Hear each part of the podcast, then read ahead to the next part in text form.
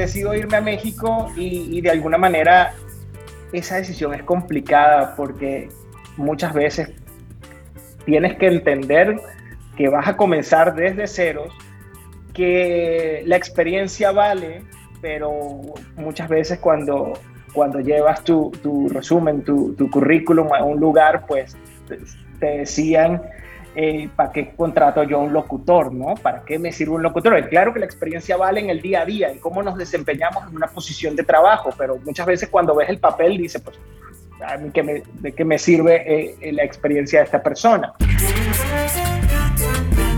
A ver si nos entendemos.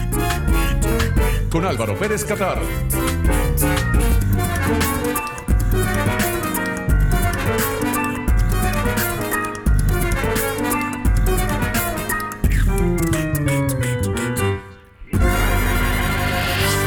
Hola, ¿qué tal? Bienvenidos al programa, gracias por acompañarnos. Yo soy Álvaro Pérez Catar, arroba Álvaro RPK, y este espacio se llama A ver si nos entendemos. La idea es explorar distintos temas y sumergirnos en corto tiempo y pocas palabras en nuestras mentes, emociones y dinámicas como sociedad. Comenzamos agradeciendo a todos los involucrados en este espacio, en la producción general María Algorrín, en la gerencia de producción Michelle de Sousa, en la jefatura de producción Darklin Rodríguez, en la coordinación de producción María Gabriela Ordaz, en la edición y montaje Tobías Varela. La música original está a cargo de Horacio Blanco en la composición y coros, la Orquesta Sinfónica Gran Mariscal de Ayacucho dirigida por Elisa Vegas, el piano es de Prisca Dávila, los beats son de Joa Beat, los coros femeninos son de Eliana Malva y la mezcla de José Miguel Palacios, todos bajo la coordinación de Ana María Díaz. Gracias a todos ustedes quienes a esta hora nos escuchan a través de Onda, la superestación, y también a quienes se conectan a través de Spotify, Apple Podcasts, Google Podcasts y Anchor, así como a nuestros visitantes en YouTube y en la web de la radio mundour.com. También tenemos la página de nuestra plataforma, a ver si nos entendemos.com. Bienvenidos y vamos al grano. En nuestro programa de hoy contaremos con un invitado muy especial, no solo por su trayectoria, sino por tratarse de un muy querido amigo. Durante años, una de las voces de nuestra emisora hermana, La Mega Estación, donde presentó varios programas y muchos de ellos con un foco especial en la música. Emigró hace unos cuantos años, abriéndose un espacio poco a poco en la industria musical hasta ostentar hoy en día el cargo de vicepresidente creativo de Sony Music y estar detrás de la carrera de grandes artistas. Francisco Eloso Granados es nuestro invitado el día de hoy. Ya venimos. A ver si nos entendemos. Con Álvaro Pérez Catar.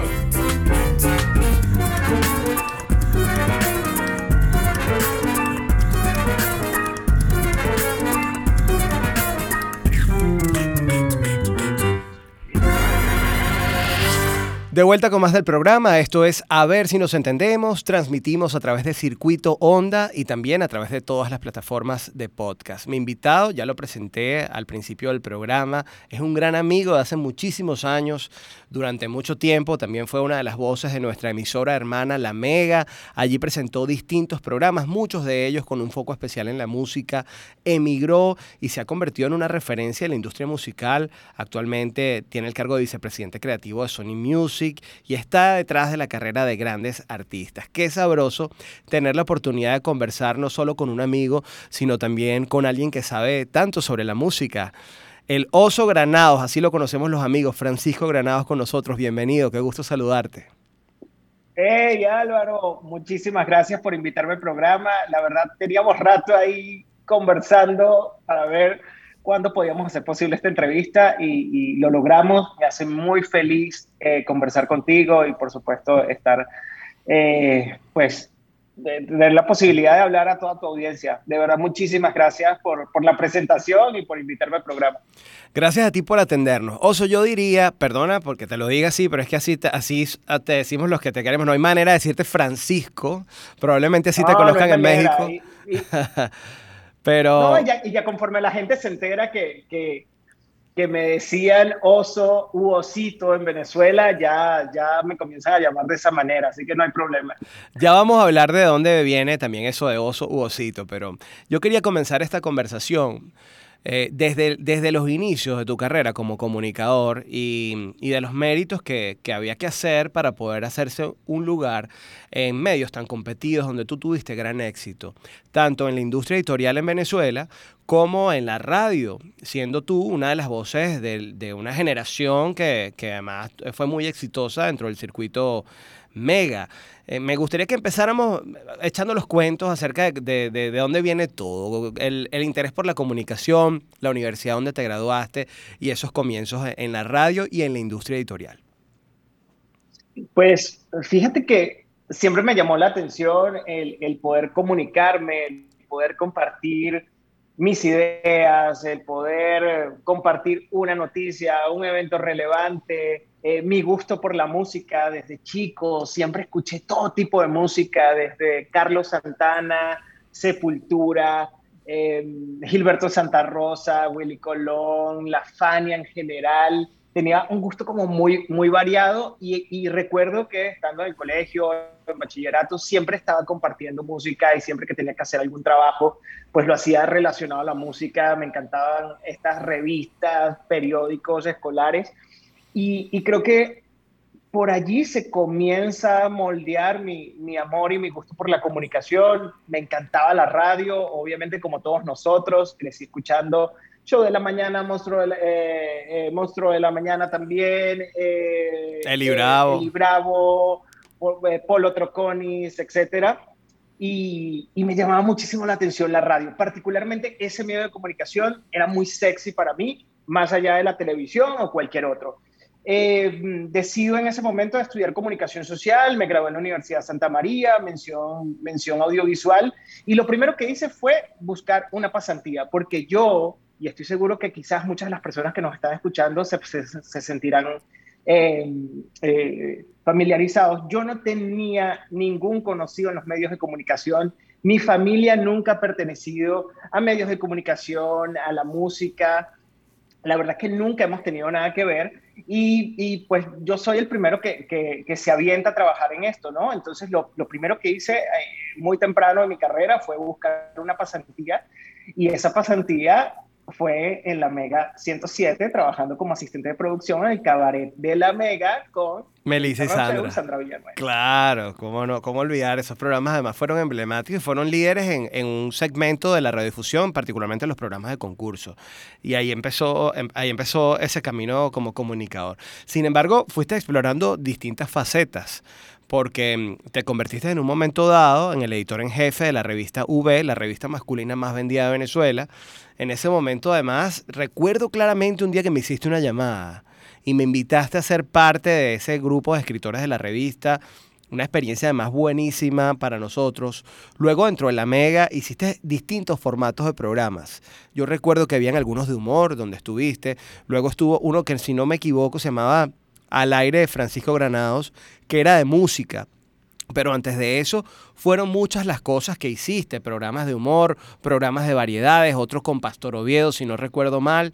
Y, y, por qué, bueno, ya tú decías que había un interés previo hacia la música y hacia el tema musical, pero también has podido elegir el camino de, de los comediantes, que por cierto en ese momento fue su mayor boom y tú decidiste diferenciarte en ese momento y decir, yo me voy por la música.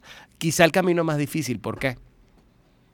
Mira, lo primero que tengo que decir es que yo, yo no conozco otra manera de ganarme la vida y de ganarme las cosas que tengo que no sea trabajando.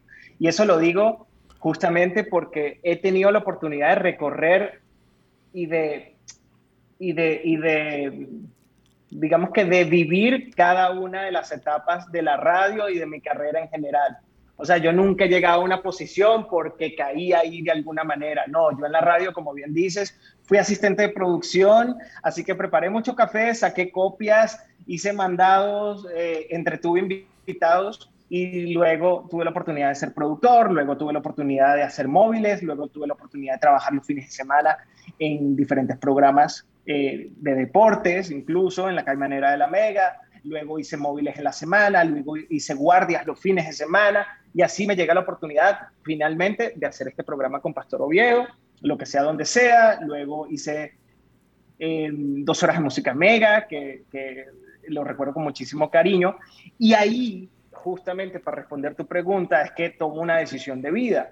Muchos de mis amigos estaban dedicándose al humor, yo incluso hice un curso de stand-up comedy con Bobby Comedia, con muchos comediantes que, que hoy por hoy tienen una carrera exitosísima, pero la verdad, primero, nunca me consideré tan gracioso. Y, y segundo, comencé a ver que todo el mundo se estaba decantando por el humor, al menos toda mi generación, Les Varela, José Rafael Guzmán, eh, el propio Alex Goncalves, o sea, todo el mundo se estaba yendo hacia el humor. Y de alguna manera, pues yo conectaba más con el tema musical, conectaba más con el periodismo. Y, y también sentía que comenzaban a hacer falta programas que hablaran de música y que nos dieran la información acerca de las canciones que estábamos escuchando, como es mucho la radio en Estados Unidos y como es la radio en, en, Europa. Vamos a decir, eh, en mi época me acuerdo, yo escuchaba muchísimo a Saint Lowe y en la BBC Radio One y, y, comenzaba a ser fanático de ese tipo de formatos y era lo que yo realmente quería hacer y decidí, mira, si, si yo no me voy a ir por, este, eh, por esta tendencia a programas de variedades, yo me voy a formar como un referente en la industria de la música al menos en mi país, para aquel entonces. sí, qué buena, qué buena esa historia y recordarlo, porque además fui testigo de, todo ello, y cómo el tomar el camino del salmón, ir a contracorriente, cuando mucha gente estaba este, metiéndose en el mundo del humor, tú decidiste, bueno, yo me voy por la música y quiero hacerlo distinto, te permitió destacar en un universo de gente que, que por supuesto que ha tenido éxito y le ha ido chévere, pero tú lo hiciste distinto. Y en el momento top de esa carrera como locutor, tú tomaste la decisión de emigrar. Y con esto, de alguna manera, abandonar, aunque eso te acompaña, por supuesto, en tu experiencia, abandonar parte del camino que habías construido. Sobre esa decisión de salir del país en un gran momento de tu carrera y cómo fue comenzar de nuevo, si es que consideras que así fue, me gustaría que habláramos en la próxima parte. Francisco, el oso Granados, con nosotros, a ver si nos entendemos. Sorprenderse, extrañarse, es comenzar a entender. A ver si nos entendemos. Con Álvaro Pérez Catar. De vuelta con más del programa, Francisco El Oso Granados con nosotros, gran amigo, por mucho tiempo presentador de la Mega Estación, una referencia en el mundo musical hoy en día, ostenta el cargo de vicepresidente creativo de Sony Music, está detrás de la carrera de grandes artistas y sobre ese camino vamos a hablar en los próximos minutos. Pero habíamos dejado una pregunta al aire y tiene que ver con digamos, esta rememoranza que hicimos de, los inicios de tu carrera, de cómo destacaste al tomar el camino del salmón y dedicarte al mundo de la música, cuando todo el mundo estaba metiéndose a comediante en ese entonces, y, en el momento top de esa carrera que construiste, llegaste a tener, lo, lo, cual en ese momento era también dificilísimo, lograr tener un prime time con un programa propio, tú solo, hablando de lo que a ti te gustaba en el circuito radial más importante para la juventud de ese momento, tú dices, bueno, llegó el momento de emigrar y encontrar nuevos caminos. Yo recuerdo que, no sé si fue cuando cumpliste dos años de haberte ido a México, que fue el país por el que te decidiste,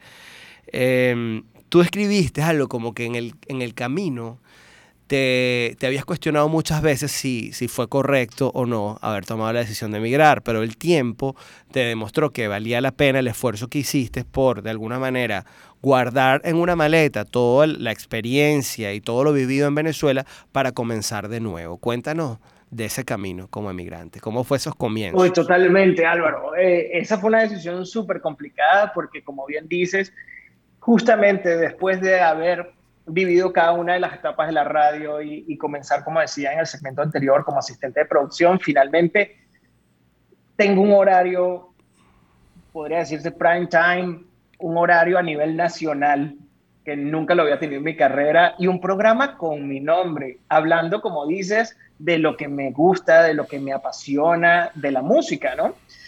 Eh, pero también, obviamente todos conocemos la situación político, social, económica que, estaba atravesando el, país para aquel entonces y, yo también comienzo a sentir una curiosidad de, de, explorar otras facetas de mi carrera y, y ver qué otra cosa podría hacer y cómo sería mi vida en otro país, ¿no? Y no es secreto para nadie que mucha gente estaba migrando, por supuesto. Claro. Comienzo a, visitar otros países, me, acuerdo, pasé por Panamá, Colombia, obviamente eh, la, respectiva visita a Miami que, hace todo mundo.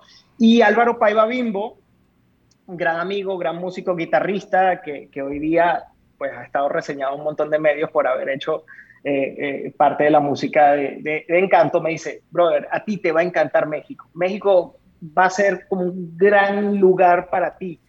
Te invito a mi casa, quédate acá, explora el lugar, conócelo y ya vas a ver que te vas a querer quedar. Y te digo, me costó mucho tomar la decisión porque estaban pasando cosas muy positivas conmigo en, en Venezuela. Además, había comenzado un emprendimiento, una compañía de videos y de contenido web llamado Point Media Label, con, grandes amigos. Ahí, ahí estaba eh, Rodrigo González, que, que es eh, vocalista de Vinilo Versus, estaba José Corredor, que es videógrafo de Raguayana, etc. Pero bueno, decido, decido irme a México y, y de alguna manera esa decisión es complicada porque muchas veces tienes que entender que vas a comenzar desde ceros que la experiencia vale, pero muchas veces cuando, cuando llevas tu, tu resumen, tu, tu, currículum a un lugar, pues te, decían, eh, ¿para qué contrato yo un locutor? ¿no? ¿Para qué me sirve un locutor? Y claro que la experiencia vale en el día a día, en cómo nos desempeñamos en una posición de trabajo, pero muchas veces cuando ves el papel dices, pues, ¿a mí qué me, ¿de qué me sirve eh, la experiencia de esta persona? Y entendí también que la radio es algo muy de, del día a día de nuestras vidas y que quizás yo no me iba a desarrollar en otro país como locutor y no era lo que quería tampoco. Eh, yo comencé a leer muchos libros de music business y entendí y aprendí que había una posición llamada A&R, artístico y repertorio, que básicamente se encarga de, de, buscar nuevo talento y de desarrollar talentos que, que obviamente ya forman parte de estas compañías, ya sean editoriales o de discos. Pero detente un motivo en la historia, porque es que me llama la atención, ¿por qué no insistir en tu trabajo como figura pública? Que es lo que muchísimos hicieron. Muy difícil, por cierto, pero las plataformas le han permitido una exposición a gente que forma parte de esa generación, digamos la generación mega, de no solo dedicarse a, más o menos lo mismo que hacían, sino también girar por el mundo con espectáculos, ¿no? Y tú dices, no, yo no estaba buscando eso. Yo empecé a leer libros y quise meterme en la industria musical. Es que, ¿sabes qué? Eran mis referencias, o sea, yo, yo quería salirme de la zona de confort.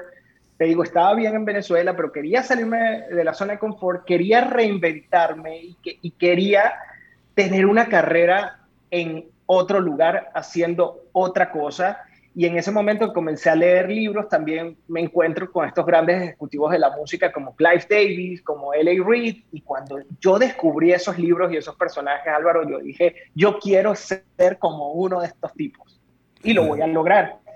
Eh, y básicamente estudié Music Business, hice un diplomado de un año en Ciudad de México, en el SAE, eh, SAE Institute, ahí entendí un poco el mercado local, los casos de éxito, entendí un, eh, eh, acerca de derecho de autor, de management, de cómo funciona la industria discográfica, obviamente, pues conceptos que, si bien es cierto, tienen muchísimos años, eh, yo no estaba familiarizado con esos conceptos en, en Venezuela. Eh, y, y, la verdad es que ahí comienza un viaje increíble donde hubo mucho sacrificio, donde los primeros años fueron realmente complicados y por eso ese tweet que mencionaste eh, donde no se me quería dar una oportunidad, me costó muchísimo, fui a varias entrevistas y me dijeron que no, pero eso es parte de la historia y eso yo siento que es lo que le pone sazón a, a, a, la trama de la película cuando la estemos contando ya años después. Y es verdad. pasando en este momento. Es verdad que siempre hay que empezar recogiendo los cables o tu historia fue otra, Oso. Es decir, más allá de que costó que, que existiese una primera oportunidad, eh, te, te, tocó hacer cosas con las que de repente no estabas tan a gusto al principio o te fue distinto? Pues no cosas que no estuviese a gusto porque sabía dónde buscar y sabía a dónde, dónde tenía que entrar para poder desarrollarme en, en el medio que, que quería hacerlo. Pero sí me tocó, obviamente, comenzar como asistente de producción, tres meses sin paga, porque tenía que demostrar la valía que yo podía representar para esa empresa. Y se podrán imaginar, o sea, uno está migrando y trabajas de gratis durante eh, tres meses, fue realmente complicado. Pero yo, yo siempre decía, a mí nada más déjenme entrar y yo voy a demostrar que a mí me puede ir realmente bien en este trabajo. Yo solamente necesito la oportunidad. Obviamente también era complicado y, entiendo a las personas que me dieron la oportunidad. Eh, era complicado porque ellos estaban buscando un ejecutivo mexicano que entendiera las características del mercado. Y años después entiendo que México es un lugar particular, eh, por la manera en la que consume la música, el tipo de música que consume, eh, eh, pero básicamente lo que hice fue empaparme de, de, todo lo que está pasando en el mercado, conocerlo a profundidad y, ganarme esa posición. Entonces, no, nunca tuve que recoger cables, pero sí me tocó eh, no tener paga, vivir de, de, mis ahorros. Por eso siempre digo, nosotros necesitamos educación financiera y, necesitamos ahorrar. Francisco. es muy importante ahorrar para lograr los sueños, porque si yo no hubiese ahorrado eh, lo que generé con mi trabajo en Venezuela, no hubiese, no hubiese podido mantenerme a flote durante tres meses sin recibir un centavo para poder estar ahí. Y aparte, yo sabía dónde iba, yo sabía lo que quería lograr y no quería emplearme en otra cosa que me distrajera de mi objetivo. Bueno, interesantísimas estas herramientas que nos dejas, no solamente la importancia de ahorrar, sino también de estar concentrado en cuál es tu objetivo pudiéramos decir de alguna manera, no tener un plan B, sino seguir adelante con tu plan A y apostar a ti, apostar a tu verdadero deseo. Creo que esa es una herramienta interesantísima para la gente. Vamos a hacer una pausa nuevamente y en la próxima parte Hablemos entonces de, de, esa labor interesantísima que es ser una suerte de cazatalentos, encontrar donde hay una mina de oro en la industria musical para desarrollarla, llevarla hacia adelante y conocer un poco más tus casos de éxito. Francisco Alonso Granados, con nosotros, a ver si nos entendemos. No te desconectes de tu propio entendimiento. A ver si nos entendemos con Álvaro Pérez Catar. Por onda, la superestación. Continuamos con más del programa. Esto es A ver si nos entendemos. Recuerden nuestra página web, a ver si nos entendemos.com, desde la cual pueden disfrutar de algunas de nuestras entrevistas también. Esta estará disponible próximamente. Hoy conversando con Francisco Loso Granados. En la parte anterior nos hablabas de esa, de esa mm, carrera que en algún momento decidiste empezar a desarrollar. Em, de alguna manera, por decirlo en español, es, un trabajo de cazatalentos. Tu trabajo, en principio, consiste en encontrar un artista eh, el cual pueda, desde la experiencia en la industria musical, pulir su carrera para llevarla a otro nivel. Es un buen resumen. Sí, es un buen resumen. Solamente agregaría que después nos tienes que desarrollar, porque de repente el cazatalento solamente descubre este talento y, y, lo forma, sí, tienes razón, pero ¿qué pasa con los, con los veteranos, por decirlo así? Y nosotros obviamente trabajamos con talento en diferentes etapas de su carrera. Están esos que descubrimos y que comenzamos a desarrollar, pero también están los, los talentos que tienen años en este negocio, pero que como A&R tú tienes que seguir eh, buscando oportunidades para ellos. Es parte del servicio que hacemos. Eh, Álvaro, yo comencé en, Sony Music Publishing México como A&R de editora, de publishing. ¿Qué quiere decir esto? Somos cazatalentos, así como, como lo mencionabas, pero de compositores, compositores, productores, todo aquel que forme parte del proceso de creación de una canción. Esas canciones generan una regalía cada vez que suenan en la radio o o ustedes escuchan en cualquier plataforma digital o se sincroniza con alguna película en el cine o en, o alguna de estas plataformas también eh, digitales de, de, de, contenido visual o cada vez que, qué sé yo, están en un comercial de televisión. Eso es lo que hacemos como, como A&Rs de, editora, ¿no? Buscar esas oportunidades y también generar canciones para los artistas. Es decir, trabajamos directamente con la disquera. La disquera nos dice, oye, ¿sabes qué? Estoy buscando una canción para tal o cual artista, pero quisiera que fuera un optempo, no sé, vamos a decir que sea un reggaetón, pero que no sea explícito, pero que hable de, no sé, de seguir adelante ante las dificultades. Y nosotros, obviamente, entonces yo así hago mi, sesión, digamos, a la medida y busco, ok, este es buen letrista, este tipo es súper optimista, ok, este tiene buen verbo, es un gran top liner, este es un productor, ok, este le va bien con el dembow, vamos a buscar este productor puertorriqueño y comenzamos a hacer todo un proceso de curaduría para encontrar esa canción que es la indicada para el artista. Eso es lo que hacemos desde la editora. Y ese fue el trabajo que yo hice durante cuatro años en, Sony Music Publishing México, donde afortunadamente y, gracias al trabajo de un equipo increíble, tuve casos de éxito firmando a Julio Ramírez de Guía, guitarrista de Rake, firmando a Mario Bautista, que en su momento era el artista pop más importante de México, y, trabajando por mantener en la compañía y lograr las renovaciones de artistas como Zoé, José Luis Roma de Río Roma, que es uno de los compositores más importantes de México, entre muchos otros. Eh, bueno, que puedo mencionar artistas, eh, autores que eran muy pequeños en esa época y que hoy día les va de maravilla. Uno de ellos es de Monterrey, se llama Mauro Muñoz, era un joven productor y hoy día es uno de los productores, eh, digamos, con un mejor momentum en México. Y el otro puede ser también Agustín Subillaga y Luis Jiménez, venezolanos también que querían formarse como, como autores y productores para otros proyectos y hoy día son lagos.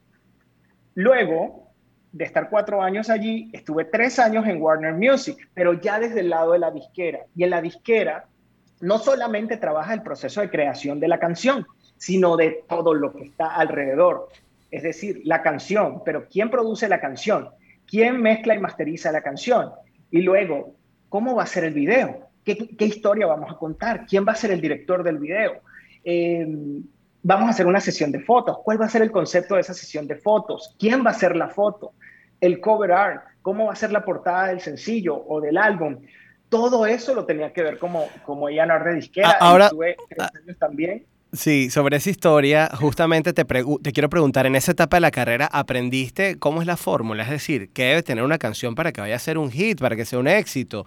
¿Existe algún método a través del cual, o es un tema, digamos, de sensibilidad artística, como un ejecutivo del mundo de la música, saber cuándo algo definitivamente va a pegar? Mira, hay ciertas estructuras, hooks y, progresiones, obviamente que, digamos, son más agradables al oído, que son más comerciales que otras o sea, si me muestras una canción sin coro, te voy a decir, no, eso jamás va a funcionar, ¿no? O si me muestras una canción que el coro entra a los dos minutos, te voy a decir, mm, en una de esas funciona, pero no es tan, no es tan probable, ¿no? Pero, ¿sabes qué? Todos esos conceptos han quedado atrás, Álvaro. Ya nadie tiene la fórmula, nunca nadie tuvo la fórmula, pero hoy más que nunca es súper difícil predecir un éxito porque es lo que la gente decida. Mañana alguien sube una canción a TikTok y se puede convertir en tendencia mundial más allá de lo que estén pensando unos ejecutivos en una oficina. Pero que tenga un coro como pasito a pasito, suave, suavecito, puede ayudar, ¿no? Mira, sí, definitivamente, pero también hay canciones que son tan fórmula, que están tan, tan, tan fríamente calculadas que no pasa. Que no conectan con la gente. No pasa. Y, yo siento que lo, que, lo, que lo más importante es que haya honestidad. Hmm. Que se digan las cosas de una manera sincera, que se trate de transmitir un sentimiento profundo. Es súper complicado. Hmm. Pero esas canciones que son sumamente honestas, que, que suena súper cursi, pero que salen realmente del corazón y que no nos sentamos tanto y que vamos a inventar esta historia en mi experiencia son las que funcionan mejor. Ahora, hablemos también de tu relación con artistas que Venezuela celebra tanto como Danny Ocean que por lo que entiendo una relación de larga data y tú cuentas como uno de, tus grandes éxitos, y definitivamente lo es. ¿Cuándo comenzó y, por, qué, fue lo que diste diferente? Tú sabes que mucho antes de que en el país se celebrara Danny Ocean como, como se celebra, recuerdo haber estado en, en una rumba con Acier Casalis y le pregunté qué le gustaba escuchar, qué había nuevo por ahí. Me dijo, chamo, me encanta uno, un artista nuevo que se llama Danny Ocean, porque el chamo canta reggaetón, pero tiene como esa pinta como de patinetero, eh, que no es como el, el, clásico formato del reggaetonero con las cadenas de oro, como el bling bling, que era lo del momento, y le, y le llamó la atención esa particularidad. Cuéntanos de, de esa historia tuya con, con Danny Ocean. Eh, bueno, yo digo, Dani se ha convertido en mi hermano menor y, yo siempre digo que nuestros, nuestros éxitos y nuestras carreras van de la mano y seguirán yendo de la mano por mucho tiempo. Eh, fíjate que a Dani lo conocí en La Mega, estando, eh, haciendo música. él estaba haciendo música en Venezuela después de, de haber vivido en varios lugares del mundo por el trabajo que tenía su, su, su, mamá, Carol, en ese momento, mamá Ocean, así le decimos. Eh, pero Dani estaba trabajando en una agencia, en, Venezuela, eh, solía escuchar mi programa de radio y me escribía todo el tiempo.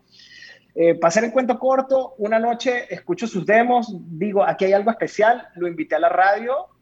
Mira, me gustaba su manera de componer, me gustaba el timbre de voz, eh, su color de voz era muy particular y, para ese momento y, con los recursos que tenía, la verdad es que hacía música muy avanzada.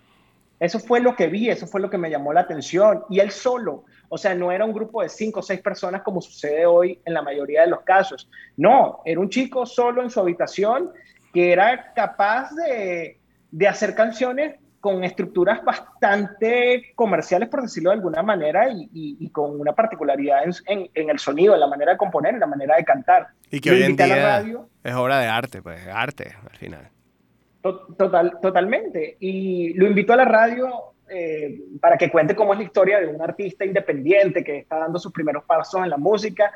Ahí me mostró una canción llamada Paracaídas eh, y nos quedamos en contacto y nos hicimos muy amigos.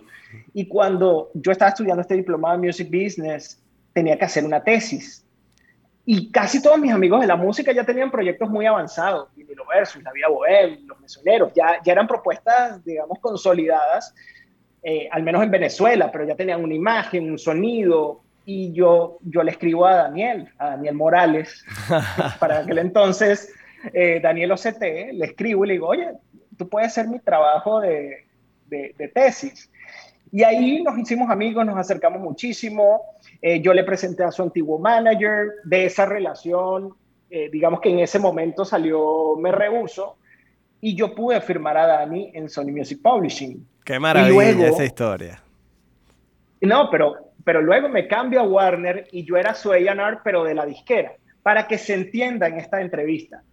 Primero yo firmé a Daniel Morales, el compositor, y luego fui el A&R de Danny Ocean, el, el, artista, y luego regreso a Sony Music Publishing, ahora como vicepresidente creativo en US Latin, y soy otra vez el A&R de Daniel Morales, el compositor. Que al final Daniel Morales compone tanto para él, las canciones que ustedes conocen, como fuera del mercado, pero también ha compuesto para otros como eh, Miedito OK, también compuso para Carol G, compuso para Jason Derulo y un montón de canciones que a veces la gente no tiene ni idea. Qué maravilla. Y sabes que me da rabia tener que cortar esta entrevista justo en este punto. Yo creo que hay muchísimo más de lo cual hablar en tu carrera y, lo que quiero decirte ya para ir cerrando es que me siento eh, personalmente muy contento y orgulloso de lo que ha venido pasando con tu historia también, porque eres de, la gente que cuenta y que está detrás del éxito de los demás, pero a mí me gusta celebrar el éxito de las personas que hoy día, como es tu caso, están backstage,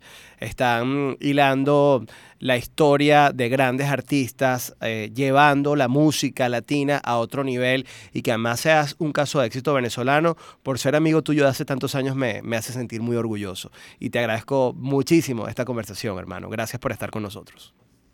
No, muchísimas gracias a ti, gracias por siempre estar pendiente, por seguirme de cerca. Eh, gracias por tu amistad y también para mí es un orgullo verte crecer, verte luchar por lo que crees y desarrollarte como un gran comunicador social, como lo que siempre has sido. Desde que tengo uso de razón, siempre has estado comunicando tus ideas y luchando por lo que quieres. Así que me hace muy feliz haber estado en, en el programa. Y bueno, hay que hacer la parte 2 porque hay historias por allí que tienen que ver con tu y Hawaii, pero eso lo dejamos para la parte 2. Falta, falta por conversar. Vamos a hacer la parte 2, el lado B del cassette. Un abrazo, hermano. Gracias por acompañarnos. Francisco Sogranados con nosotros. Muchas gracias. A ver si nos entendemos. Y así llegamos al final de esta edición de A ver si nos entendemos. Yo soy Álvaro Pérez Catar en Twitter e Instagram, arroba Álvaro RPK y en la web álvaroperezcatar.com. Recuerda que esta entrevista podrás disfrutarla en video en mi canal de YouTube Álvaro Pérez Catar y en nuestra web a ver si nos entendemos.com. Ahí los esperamos. Pórtense regular y cuídense mucho.